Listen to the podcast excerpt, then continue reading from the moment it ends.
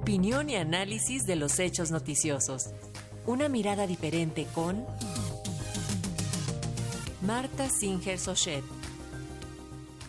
Así es, esta mañana la doctora Marta Singer nos habla acerca de la participación indígena en los procesos electorales, las cuotas y propuestas eh, por el INE para definir los criterios que regirán la acción afirmativa de inclusión en candidaturas de personas que se autoidentifican como indígenas. Muy buenos días, doctora. Adelante, la escuchamos.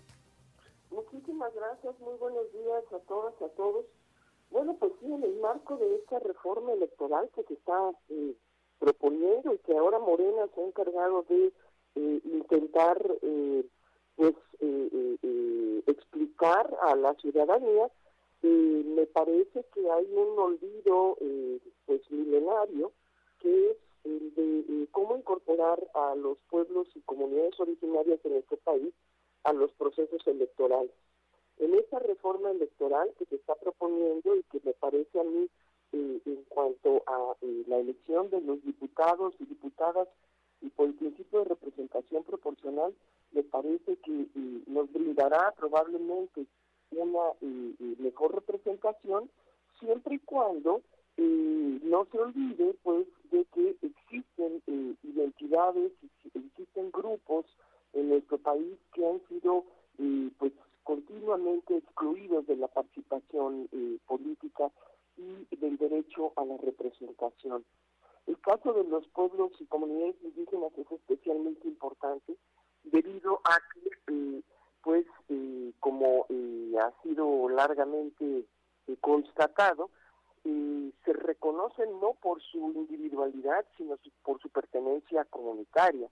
Y en ese sentido, pues, se ha olvidado que tienen el derecho de elegir a sus representantes conforme a las normas internacionales y a nuestra propia constitución, así lo establece, eh, tienen el derecho de designar a sus representantes, a quienes hablen a nombre de sus pueblos, mediante sus propias normas jurídicas. Y este tema ha sido continua y constantemente dejado de lado eh, eh, en la discusión sobre las reformas electorales en nuestro país. Hoy, nuevamente, vuelve a ser un tema absolutamente ausente en un gobierno que se supone no solamente busca el cambio, sino que busca eh, la mejora en eh, las condiciones de vida de los más desfavorecidos. Y aquí no hay ninguna propuesta en, en, en la propuesta de la reforma electoral, no hay ninguna eh, propuesta que incluya de alguna manera ese derecho. Por otro lado, vemos que el Instituto Nacional Electoral, también este fin de semana, está llevando a cabo una consulta a los pueblos para que ellos eh, expliquen, decidan y definan, eh, convengan cuál es la mejor manera para eh, designar a quienes, a, a, distinguir quienes efectivamente son considerados miembros de estos pueblos. En nuestro país, también conforme a las normas internacionales, cualquier persona puede autoidentificarse como indígena.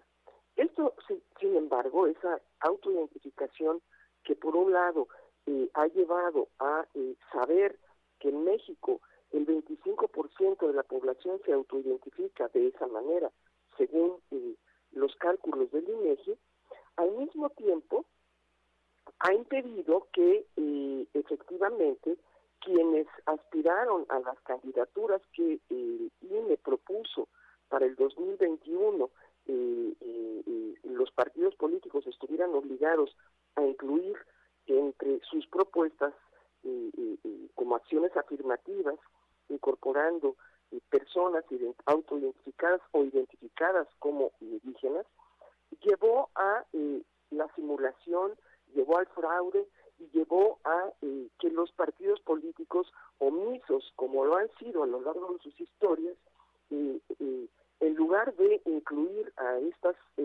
comunidades y estos intereses en sus candidaturas, simularan.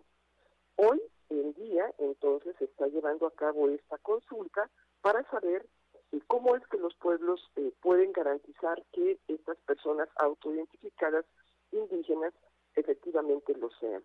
Ojalá esta consulta también recoja el sentir de los pueblos indígenas sobre cómo quieren participar en las elecciones y no eh, eh, eh, baste con que desde los escritorios y desde los intereses de los partidos se defina el, sistema a través del cual las y los mexicanos estaremos participando en la construcción de una representación política que aspira a ser democrática. Pues muy buenos días a todas y todos, problemas severos de fondo que eh, dibujarán el futuro eh, de nuestra eh, república. Pues muchísimas gracias por su comentario, doctora, como siempre, y seguiremos al pendiente de este tema y del el curso que tome. Muchísimas gracias y le enviamos un fuerte abrazo. Igualmente, muy buenos días.